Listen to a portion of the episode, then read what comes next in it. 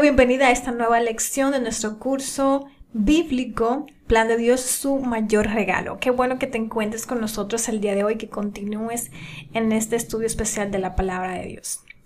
El objetivo de este capítulo es enseñar que la concepción espiritual es la combinación del agua y el espíritu, donde el agua simboliza la palabra de Dios. Mostrar que cuando un incrédulo carnal es expuesto a la palabra de Dios, inicia la concepción espiritual o convicción y que la conexión del hombre carnal con la primera fase de la salvación, o sea, la justificación, producirá en este arrepentimiento al poder contemplar el carácter de amor de Dios. Vamos a ir a nuestra sección de oración y el texto relacionado con la oración lo encontramos en Juan 14, 13 y 14, donde nos dice, y todo lo que pidieres al Padre en mi nombre lo haré, para que el Padre sea glorificado en el Hijo. Si algo pidieres en mi nombre, yo lo haré. Hay una cita muy interesante del libro El Camino a Cristo, página 101, que te recomiendo, que nos dice, orar en nombre de Jesús es más que una mera mención de su nombre al principio y el fin de la oración. Es orar con los sentimientos y el espíritu de Jesús, creyendo en sus promesas, confiando en su gracia y haciendo sus obras. Te invito a que donde te encuentres en este momento, cierres tus ojos y oremos. Gracias Señor porque nos das esta oportunidad de poder abrir tu palabra, poder estudiarla y encontrar en ella verdad que nos tiene de paz, tranquilidad y de felicidad también, Señor, tu gozo pleno. Gracias por estar con nosotros. Te pedimos, Señor, que en este momento nos ayude a entender lo que tú tienes para cada uno y que tú puedas obrar también en nuestras vidas. En tu nombre Jesús. Amén. El versículo relacionado con la oración lo encontramos en Juan 3.3 que dice, respondió Jesús y le dijo, de cierto, de cierto te digo, que el que no naciere de nuevo no puede ver el reino de Dios. Vamos a hacer un pequeño resumen de lo que hemos estudiado hasta la fecha. No sé si recuerdas que cuando comenzamos presentamos los dos grandes problemas que tiene el ser humano. ¿Recuerdas cuáles son? Bueno, la muerte y la ley del pecado. Y al estudiar este problema del pecado, vimos las tres realidades que nos afectan. Y lo primero es que el pecado está presente en nosotros, nos gobierna y esclaviza y nos culpa y condena. Estudiamos las funciones que tiene la ley de Dios, que son dos podemos encontrar en Romanos 3:20. La primera es señalar el pecado y en Gálatas 3:24 llevarnos a Jesús. Esas son las dos funciones que tiene la ley de Dios. Por medio del Evangelio, Dios resuelve el problema que gravita sobre el ser humano, el problema de la muerte y el pecado que la ocasiona. Y vemos que la solución a este problema que tenemos nosotros con el pecado es el Evangelio. Esa es la nueva noticia, las buenas nuevas. Eso es lo que significa Evangelio. Y es Dios quien lo provee a través de su Hijo Jesucristo. Estudiamos también el supremo sacrificio y cómo en la cruz Cristo cargó nuestros pecados y nos libró de la condena o penalidad. Lo vimos más profundamente en 1 de Pedro 2.24 que dice, quien llevó él mismo nuestros pecados en su cuerpo sobre el madero, para que nosotros, estando muertos a los pecados, vivamos a la justicia y por cuya herida fuisteis sanados. Así que el Evangelio viene a librarnos de estos grandes problemas del pecado, pero precisamente la cruz de Cristo ataca la parte que el pecado nos culpa y condena. A esta situación se le conoce en la Biblia como justificación. La justificación es el primer paso en la experiencia de la salvación por la fe. Según Romanos 5:18 que dice, así que como por la transgresión de uno vino la condenación a todos los hombres, de la misma manera, por la justicia de uno vino a todos los hombres la justificación de vida. En la entrega anterior también estudiamos cómo la Biblia ha dividido la humanidad en dos clases de individuos no sé si recuerdas, en Romanos 8:5 nos dice, porque los que son de la carne piensan en las cosas de la carne, pero los que son del Espíritu en las cosas del Espíritu. Y estudiamos el fin de cada uno de estos dos individuos, ¿verdad? El hombre carnal y el hombre espiritual. En Romanos 8:6 dice, porque el ocuparse de la carne es muerte, pero el ocuparse del espíritu es vida y paz. Entendimos que el hombre carnal no agrada a Dios debido a que no se sujeta a su ley. Romanos 8, 7 y 8 dice, por cuanto los designios de la carne son enemistad contra Dios, porque no se sujetan a la ley de Dios, ni tampoco pueden. Y los que viven según la carne no pueden agradar a Dios. La razón por la que el hombre carnal no se ajusta a la ley de Dios es porque ésta es espiritual. Y lo pudimos ver también en la lección anterior comparando 1 de Corintios 10.4 con Romanos 7.14. Es decir, que de acuerdo a Romanos 7.14, la ley de Dios es espiritual, pertenece al ámbito del espíritu y esa es la razón por la cual el hombre carnal no la puede discernir. Dada esta realidad, en el hombre carnal se manifestarán o se van a revelar las obras de la carne, según Gálatas 5, 19 y 21, donde decíamos que eh, manifiestas son las obras de la carne que son adulterio, fornicación, inmundicia, lascivia, idolatría, hechicerías, enemistades, celos, iras, contiendas, disensiones, herejías, envidias, homicidios y borracheras, orgías y cosas semejantes a estas acerca de las cuales os amonesto, como ya os lo he dicho antes, que los que practican tales cosas no heredarán el reino de Dios. Es decir, que en el hombre eh, de la carne se manifiestan muchas cosas que le hacen daño, inclusive al propio ser humano. Mientras que en el hombre espiritual se manifiesta el fruto del espíritu. ¿Cuál es el fruto del espíritu? En Gálatas 5, 23 nos dice, más el fruto del Espíritu es amor, gozo, paz, paciencia, benignidad, bondad, fe, mansedumbre, templanza. Contra tales cosas no hay ley. Vimos que es muy semejante a la rueda del amor, los frutos del Espíritu. Vamos a analizar en Romanos 6:16 que nosotros usamos nuestro libre albedrío para elegir a quién vamos a obedecer. Ustedes saben que quien siempre obedece a una persona llega a ser su esclavo nosotros podemos servir al pecado y morir, o bien obedecer a Dios y recibir su perdón. Según Romanos 6:16, el ser humano elige a quién se somete. O sea, tú eliges si te vas a someter a Cristo o te vas a someter al pecado. A quién de los dos tú vas a obedecer. Y una vez que tú eliges el amo, no eres tú quien toma las decisiones, sino el amo al que tú elegiste. Él es quien decide tus acciones. Si vamos a compararlo con que tú como ser humano, yo como ser humano, somos este globo transparente y Cristo es un globo rojo y el pecado es un globo negro. Si leemos eh, según Romanos 7:17, señala que elegir el pecado como amo ya no es la persona quien hace lo malo, sino el amo pecado a quien eligió. ¿Ok? Es decir, que nosotros tendríamos dentro de nosotros al amo pecado y este sería el que actuaría por nosotros. De manera, según dice Romanos 7:17, que ya no soy yo quien hace aquello, sino el pecado que mora en mí. Por el contrario, si nosotros elegimos eh, al Espíritu Santo que tome la dirección de nosotros, entonces, entonces vamos a tener un resultado diferente. Según Romanos 8:14 dice, porque todos los que son guiados por el Espíritu de Dios, estos son hijos de Dios.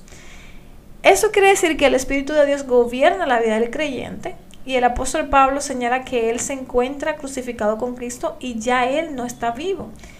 En Gálatas 2.20, el apóstol Pablo señala que al elegir a Cristo como amo, ya no es él quien hace lo bueno, sino Cristo quien mora en él. Así que cuando tenemos a Jesús, a Cristo dentro de nosotros, entonces Él es quien toma las acciones en vez de nosotros. Él es el amo y ya no vivimos nosotros, más Cristo vive en nosotros. Ambos deseos son contrarios. El pecado rige tu vida o Cristo rige tu vida. Cuando tú eres carnal, el pecado es quien rige tu vida. Pero cuando tú eres espiritual, Cristo rige tu vida. Y ambos deseos son contrarios. Tú no puedes ser espiritual y también al mismo tiempo carnal. ¿Por qué? Gálatas 5:17 dice, porque el deseo de la carne es contra el espíritu y el del espíritu es contra la carne, y estos se oponen entre sí, para que no hagáis lo que quisierais. ¿Ok? Entonces, no podemos pretender obedecer al pecado y a Cristo al mismo tiempo. No puedo ser adúltero y no adúltero, mentiroso y no mentiroso al mismo tiempo. O Cristo está en tu vida o el pecado está en tu vida. Pero déjame decirte algo. Si tú estás ahí como que el pecado está en tu vida, entonces ya Cristo no está, porque no puedes estar mitad y mitad. No existe un término medio. Si eres carnal, el amo tuyo viene siendo el pecado, pero si eres espiritual, entonces Cristo viene siendo tu amo, el amo de tu vida. En un cristianismo mediocre, en donde la gente pretende ser carnal y espiritual al mismo tiempo, bueno, esto no puede ser, no puede suceder. Ya simplemente eres carnal. Y el problema de esto, de una persona que, de un cristiano que es, que es mediocre, que es mitad espiritual y mitad carnal, el problema de esto es que no puede testificar. Es decir, no va a poder dar un testimonio del cambio de vida que Dios ha hecho en él. Porque de qué va a hablar? Si está mitad en pecado y supuestamente siguiendo a Dios.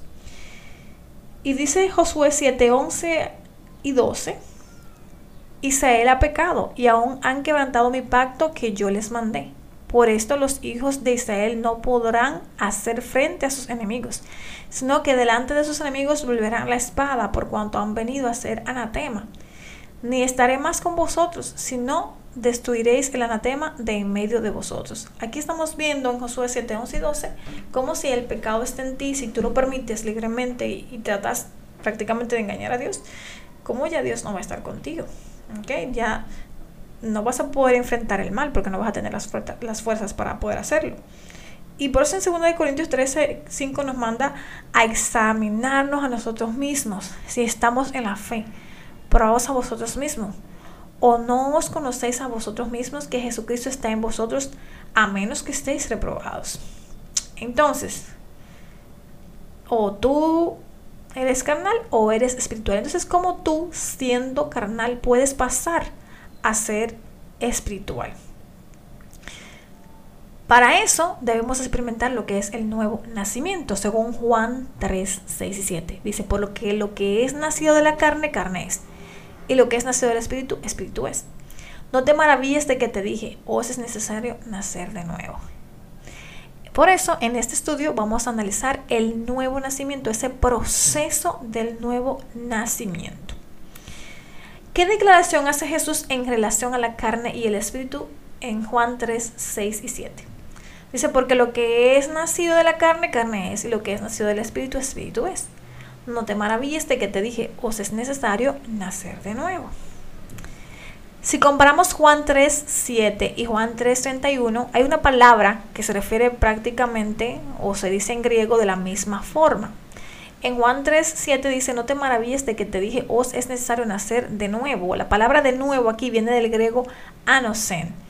Y en Juan 3, 31 que dice, el que de arriba viene es sobre todos. El que es de la tierra es terrenal y cosas terrenales habla. También viene del griego anosen, de arriba, es decir, que de nuevo y de arriba se utiliza la misma terminología. En su diálogo con Nicodemo, Jesús le señala que para pasar de ser carnal a ser espiritual, Nicodemo debe nacer de nuevo o nacer de arriba.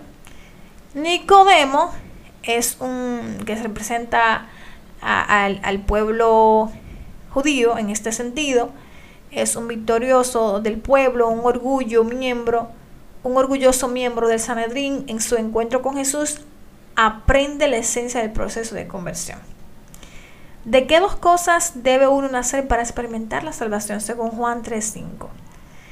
Nos dice, respondió Jesús, de cierto, de cierto te digo que el que no naciere del agua y del Espíritu no puede entrar en el reino de Dios. ¿Qué conforma el nacimiento natural del ser humano? ¿Okay? Es conformado por el óvulo y el espermatozoide. Eso da la concepción, el nacimiento natural, la forma en que nacemos nosotros. Y entonces para el nacimiento espiritual se requiere el agua más el espíritu. Eso da un nuevo feto espiritual, un niño espiritual. Y Jesús enseñó que el nuevo nacimiento viene como consecuencia de la unión del agua con el espíritu. El nuevo nacimiento no es una transformación de la vida que ya yo tengo, la vida antigua de pecado, sino un cambio completo de esa vida antigua por una nueva. Ya que el Espíritu representa al Espíritu de Dios, ¿Qué representaría entonces aquí el agua para el nacimiento? En Efesios 5, 25 y 26 dice, Maridos, amad a vuestras mujeres, así como Cristo amó a la iglesia y se entregó a sí mismo por ella, para santificarla, habiéndola purificado en el lavamiento del agua por la palabra. Los apóstoles Pablo y Santiago confirman esta realidad de que nuestro nacimiento está ligado a la palabra de Dios. En 1 de Pedro 1.23 dice, siendo renacidos no de simiente corruptible, sino de incorruptible, por la palabra de Dios que vive y permanece para siempre. En Santiago 1, 17 y 18 dice, toda buena dádiva y todo don perfecto desciende de lo alto, del Padre de las luces, en el cual no hay mudanza ni sombra de variación. Él, de su voluntad, nos hizo nacer por la palabra de verdad para que seamos primicias de sus criaturas. Cuando el Espíritu de Dios se une con la palabra de Dios, se forma la concepción. Un nuevo ser se empieza a gestar, es decir, un bebé espiritual. Así como una criatura natural surge de la unión de dos elementos, un óvulo y espermatozoides, ya vimos entonces que eh, para que se pueda nacer un bebé espiritual, necesita entonces del agua, que es la palabra de Dios, y del espíritu. Y esto dan inicio a lo que es una criatura espiritual. Esto produce en el individuo el feto espiritual del nuevo nacimiento. Lo que Jesús le dijo a Nicodemo es que cuando una persona carnal o impía es conectada con la palabra de Dios o el Evangelio de Dios, el Espíritu de Dios se une a esta y produce convicción, es decir, fe. Y esto lo estudiamos en el primer tema de cuando leímos a Romanos 10, 17. Es decir, que para tener ese nacimiento de este bebé espiritual o feto espiritual, tendríamos que unir el agua, que es la palabra de Dios, con el Espíritu Santo, y esto produce en él en el nuevo nacimiento, convicción y fe. Por voluntad y actuación de quien experimentamos entonces nosotros ese nuevo nacimiento. En 1 de Juan 1, 2 y 13 dice, más a todos los que le recibieron, a los que creen en su nombre, les dio potestad de ser hechos hijos de Dios, los cuales no son engendrados de sangre, ni de voluntad de carne, ni de voluntad de varón, sino de Dios. Por voluntad y actuación de Dios experimentamos el nuevo nacimiento al momento de recibir a Cristo y creer en Él las palabras recibieron y creyeron se utilizan en esos textos son sinónimos. Creer en Jesucristo es más que consentir mentalmente la verdad que es en Él. Se trata de recibirlo y hacerlo parte de nuestras vidas. Pero cuando nosotros rechazamos el llamado a salvación que Dios nos ofrece, entonces ocurre algo muy interesante, que es el aborto espiritual. Y para eso vamos a utilizar algunos textos y una historia muy conocida en la Biblia para que puedas darte cuenta de qué es un aborto espiritual. En Hechos 25 y 26, Pablo es presentado ante el rey Agripa y Berenice por Festo cuando era visitado en Cesarea. En Hechos 26, Pablo presenta una defensa ante el rey Agripa, le da testimonio de su encuentro con Jesús rumbo a Damasco y luego le presenta el Evangelio. Entonces allí vamos a leer en Hechos 26, 24 al 28 lo que sucedió. Diciendo él estas cosas en su defensa, Festo a gran voz dijo, Estás loco, Pablo, las muchas letras te vuelven loco. Mas él dijo, No estoy loco, excelentísimo Festo, sino que hablo palabras de verdad y de cordura pues el rey sabe estas cosas, delante de quien también hablo con toda confianza. Porque no pienso que ignora nada de esto, pues no se ha hecho esto en algún rincón. ¿Crees, oh rey Agripa, en los profetas? Yo sé que crees. Entonces el rey Agripa dijo a Pablo, por poco me persuades a ser cristiano. Por poco lo persuade a ser cristiano, pero no dio el paso rey Agripa fue atraído por la palabra de verdad, sin embargo, no quiso pagar el precio de seguir a Jesús. El nuevo nacimiento de Agripa terminó en un aborto, si así podemos decirlo, en un aborto espiritual. ¿Cuándo inicia entonces el nuevo nacimiento y qué dos acciones efectúa Dios en nosotros? Según Hechos 2, 37 al 38 dice, al oír esto se compuñeron de corazón y dijeron a Pedro y a los otros apóstoles, varones hermanos, ¿qué haremos? Pedro les dijo, arrepentíos y bautícense cada uno de vosotros en el nombre de Jesucristo para perdón de los pecados y recibiréis el don del Espíritu Santo. Así que arrepentidos y convertidos para que sean borrados vuestros pecados, para que vengan de la presencia del Señor tiempos de refrigerio y Él envía a Jesucristo que os fue antes anunciado. Entonces, ¿de qué nos arrepentimos? La palabra metanoeo es un cambio de dirección de 180 grados implica un cambio de actitud para con Dios. Es decir, como si nosotros antes íbamos a una dirección, ahora lo que hacemos es enfocarnos en la dirección de la voluntad de Dios. Esta palabra, metanoeo, implica un cambio en nuestra mente, es decir, un giro total. Íbamos en una dirección contraria a la de Dios y giramos entonces ahora a la dirección de Dios. Nos enfocamos en su dirección. El cambio es el primer paso de la obra de regeneración o transformación de Dios en nosotros. En el libro Las 95 tesis de la justificación por la fe de Morris Benden, en la tesis 29 dice, Dios nos da el arrepentimiento antes de concedernos el perdón. Es decir, que nos arrepentimos de nuestro estado de pecado, el cual nos hizo cometer pecados. Vamos un poquito más en la tesis 11 del mismo libro. El pecado singular, es decir, vivir separados de Dios, da origen a los pecados el cometer las malas acciones. Y para eso te traigo un ejemplo muy práctico.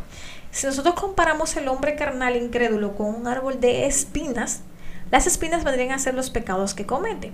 El árbol es espinoso debido a su separación de Dios.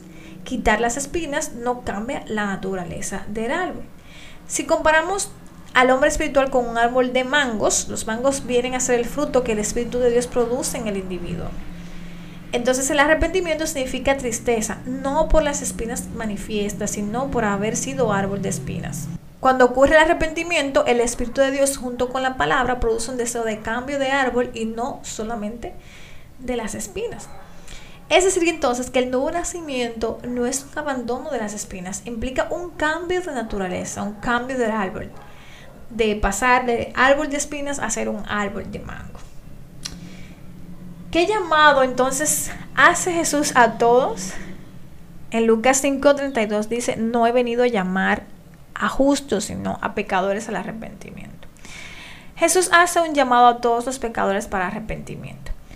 En Hebreos 5:31, ¿es el arrepentimiento un don de Dios o una habilidad humana? Vamos a ver lo que dice Hechos 5:31. A este Jesús Dios ha exaltado con su diestra por príncipe y salvador para dar a Israel arrepentimiento y perdón de pecados. En Hechos 5:31 establece que el arrepentimiento no es una habilidad humana, sino que es un regalo que viene por medio de Jesús. En Romanos 2:4, ¿qué es lo que nos guía al arrepentimiento? O menosprecias las riquezas de su benignidad, paciencia y, longanimidad, ignorando que su benignidad te guía al arrepentimiento. Es decir, que cuando aceptamos a Jesús como nuestro Salvador, el Espíritu Santo inicia el proceso del arrepentimiento. Romanos 2.4 declara que es la benignidad, es decir, la bondad de Dios, lo que nos guía al arrepentimiento. La benignidad es una cualidad de benigno. La palabra benigno viene del latín benignus y está conformado por dos expresiones, bene, que viene de bueno, y genus, que indica nacido. En conclusión, es bien concebido o creado. La Biblia presenta esa experiencia como un cambio de corazón. Según Ezequiel 36:26, ¿qué cambio de corazón tiene lugar en la vida del cristiano que ha nacido de nuevo? Dice, os daré corazón nuevo y pondré espíritu nuevo dentro de vosotros y quitaré de vuestra carne el corazón de piedra y os daré un corazón de carne. Cuando creemos en el Evangelio, Dios hace una cirugía de corazón abierto. Nadie puede trasplantarse a sí mismo su corazón sin correr el riesgo de morir. El trasplante de corazón debe ser realizado por alguien externo. Tú no puedes decir, bueno, yo no confío en nadie para que me haga una operación tan peligrosa, la voy a hacer yo mismo. Y entonces te pones un espejo en el frente y pásame un bisturí y vengan que yo me lo voy a hacer. No, tiene que hacerlo alguien externo porque tú corres el riesgo de morir al hacértelo por ti mismo. No, es imposible. Entonces, en la experiencia del nuevo nacimiento, Dios es quien quita nuestros corazones de piedra, egoístas y miserables, y los reemplaza por el corazón que es lleno del amor de Cristo. Y este amor es el que se convierte en la fuerza motriz de la vida cristiana y es lo que hace posible la observancia también de los diez mandamientos. ¿Qué sucede cuando Dios pone su espíritu en nosotros? Ezequiel 36, 27 dice, y pondré dentro de vosotros mi espíritu y haré que andéis en mis estatutos y guardéis mis preceptos y los pongáis por obra. Al experimentar el nuevo nacimiento y Dios colocar su Espíritu Santo en nosotros, somos capacitados o habilitados para guardar los mandamientos de Dios. ¿Por qué? Porque entonces pasamos a qué? A ser espirituales. Y cuando el Espíritu de Dios habita en nosotros, ¿qué llegamos a hacer? 1 Corintios 3:13 dice, no sabéis que sois templo de Dios y que el Espíritu de Dios mora en vosotros. Al morar el Espíritu Santo de Dios en nosotros, nos convertimos en templo o habitación donde éste mora. Es decir, el Espíritu Santo es recibido por el creyente como un don, un regalo, con el objetivo de capacitarlo para la obediencia a los mandamientos y los preceptos de Dios. ¿Cuáles son las características que identifican a los que han nacido de nuevo? En 1 Juan 5.1 dice, todo aquel que cree que Jesús es el Cristo, es nacido de Dios, y todo aquel que ama al que engendró, ama también al que ha sido engendrado por él. En Juan 3.9 dice, todo aquel que es nacido de Dios no practica el pecado, porque la simiente de Dios permanece en él, y no puede pecar porque es nacido de Dios. En 1 de Juan 5.4 dice, porque todo lo que es nacido de Dios vence al mundo, y esta es la victoria que ha vencido al mundo, nuestra fe. Es decir, que si tú experimentas un nuevo nacimiento, primero, tienes que creer que Jesús es el Cristo. Dos, no practiques el pecado, no puedes pecar. Y tercero, vence al mundo. ¿Qué otras características también identifican a los que han sido nacidos de nuevo? En 1 de Juan 5:18 dice, sabemos que todo aquel que ha nacido de Dios no practica el pecado, pues aquel que fue engendrado por Dios le guarda y el maligno no le toca.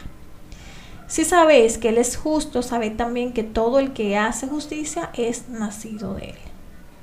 Amados, amémonos unos a otros porque el amor es de Dios. Todo aquel que ama es nacido de Dios y conoce a Dios. Es decir, el que experimenta el nuevo nacimiento, Dios lo guarda, el maligno no le toca, hace justicia y ama como Cristo. ¿Qué consecuencias sufre el que no experimenta entonces el nuevo nacimiento? En Juan 3.3 dice, respondiendo Jesús dijo, de cierto, de cierto te digo que el que no naciere de nuevo no puede ver el reino de Dios. Si una persona no experimenta en su vida el nuevo nacimiento, va a permanecer siendo carnal y no podrá ver el reino de Dios.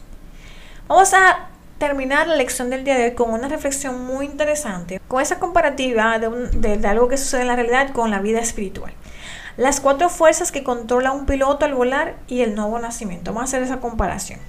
Hace algunos años un compañero de trabajo me explicaba las fuerzas en equilibrio de un avión y pude darme cuenta de la similitud de la vida espiritual con todo ser humano. Lo primero es que hay cuatro fuerzas que someten a equilibrio un avión. ¿Cuáles son esas cuatro fuerzas? El peso, el arrastre, el levante, el empuje y también tienes el aire. ¿Ok? Entonces, un avión por sí mismo ya tiene un peso. Pesa aproximadamente 550 toneladas, un avión vacío, sin tener las personas, sin tener el equipaje, nada de eso. Pero yo cuando se le ponen adentro las personas, suben las personas, los pasajeros, y también se le coloca el equipaje y todo lo demás, pues llega más o menos a unos 880 toneladas. Es decir, que en sí mismo ya el avión pesa y además de las personas y el equipaje, pues pesa aún más. Por eso no puede despegar verticalmente, o sea, no puede despegar derecho, tiene que inclinarse para poder volar. El peso es una fuerza que tiene. Las turbinas empujan el avión al vencer el arrastre. El aire, a través de las alas, produce una fuerza que vence el peso, elevando al avión. Cuando un avión está en la pista, las turbinas empujan al avión venciendo la fuerza de arrastre. A cierta velocidad, el aire a través de las alas produce un efecto de levantarse y de esta manera vence el peso. Y esto ocurre debido a la forma de las alas a mayor velocidad se produce, entonces se produce también un mayor levante. Un avión puede volar cuando es empujado contra el arrastre, el aire, de manera natural y produce la fuerza que lo eleva venciendo el peso. Entonces, similar al avión, el pecador es sometido a cuatro fuerzas. ¿Cuáles son esas cuatro fuerzas? Bueno, la parte que viene siendo el peso es la naturaleza pecaminosa. La parte del empuje es la cruz de Cristo. El arrastre es la falta de comunión. El levante es la obediencia y el aire viene siendo el Espíritu Santo. El peso, que es la naturaleza pecaminosa, lo vemos en Santiago 1, 14 y 15. Dice así. sino que cada uno es tentado cuando de su propia concupiscencia es atraído y seducido.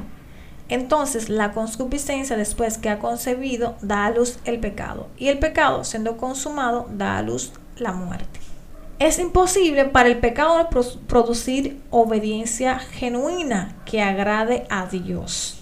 La solución del pecador es moverse hacia Cristo, venciendo el arrastre, la falta de comunión. Todo lo que te impida conectarte con Dios es la falta de comunión.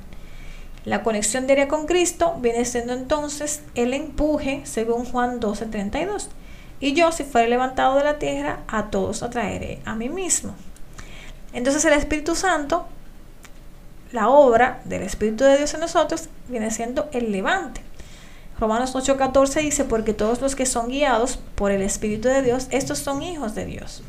Y todo entonces lo que nos desconecta de Cristo viene siendo el arrastre, lo que nos impide esa comunicación con Dios, esa comunión. En 1 Juan 2, 15 y 17 dice, no améis al mundo ni las cosas que están en el mundo. Si alguno ama al mundo, el amor del Padre no está en él, porque todo lo que hay en el mundo, los deseos de la carne, los deseos de los ojos, la vanagloria de la vida, no proviene del Padre, sino del mundo. Y el mundo pasa y sus deseos, pero el que hace la voluntad de Dios permanece para siempre. Es decir, que el peso viene siendo naturaleza pecaminosa, el arrastre, la falta de comunión, el empuje, la cruz de Cristo, levante viene siendo la obediencia y el aire viene siendo el Espíritu Santo.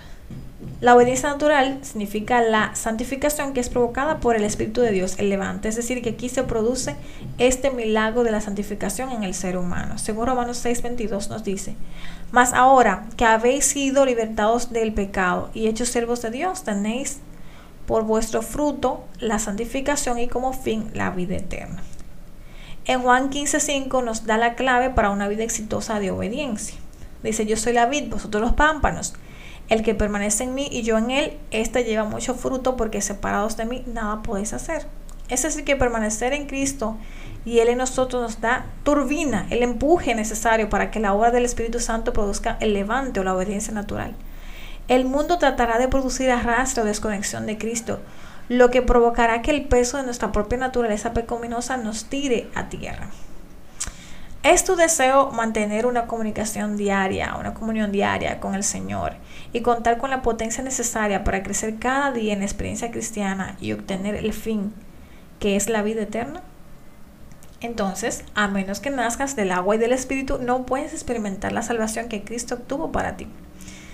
¿Es tu deseo sincero experimentar este nuevo nacimiento? En resumen, ¿qué hemos aprendido el día de hoy? Hoy aprendimos que pasamos de la condición carnal a la condición espiritual por medio del nuevo nacimiento. También aprendimos que nacemos por medio del agua y el Espíritu, que el agua viene siendo la palabra de Dios y el Espíritu, el Espíritu Santo. Es decir, que la palabra de Dios más el Espíritu Santo producen lo que es el nuevo nacimiento, el nacimiento espiritual, que a través de este nuevo nacimiento produce también en nosotros convicción y fe. Comprendimos que el nuevo nacimiento implica un cambio de corazón. El nuevo corazón sensible a la dirección del Espíritu de Dios producirá obras de justicia agradables al Señor. Y finalmente aprendimos que el nuevo nacimiento es indispensable para nuestra salvación.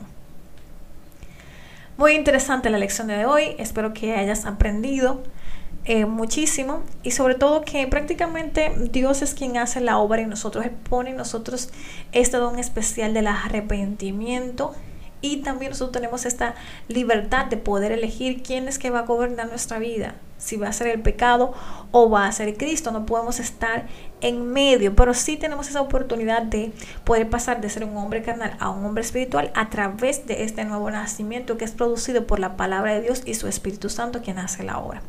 Espero que tú no permitas que se produzca ese rechazo de la palabra de Dios en tu vida, que sería entonces lamentablemente un aborto espiritual, sino que en ti pueda crearse este nuevo nacimiento porque tú aceptas y crees en Jesús y vas a permitir que Él haga la obra a través de su Espíritu Santo.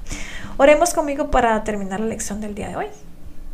Gracias Señor Jesús por permitirnos estudiar tu palabra y por este entendimiento del nuevo nacimiento y cómo eres tú que produce a través de este regalo del arrepentimiento, que nosotros podamos entregarnos a ti para que tú cambies por completo nuestra naturaleza y nos hagas este cambio de corazón de piedra por un corazón que sea sensible a escuchar tu voz y seguir esa dirección. Que tú puedas producir en nosotros ese cambio de vida, de ir en contra de ti, ahora ir en dirección de tu palabra. Gracias Señor por tus bendiciones en el nombre de Jesús. Amén. Gracias por conectarte el día de hoy a nuestro estudio. Espero que lo puedas compartir con tus amigos, familiares, con todas las personas cercanas a ti y que realmente haya sido de mucho valor espiritual para tu vida. Nos vemos en la próxima lección.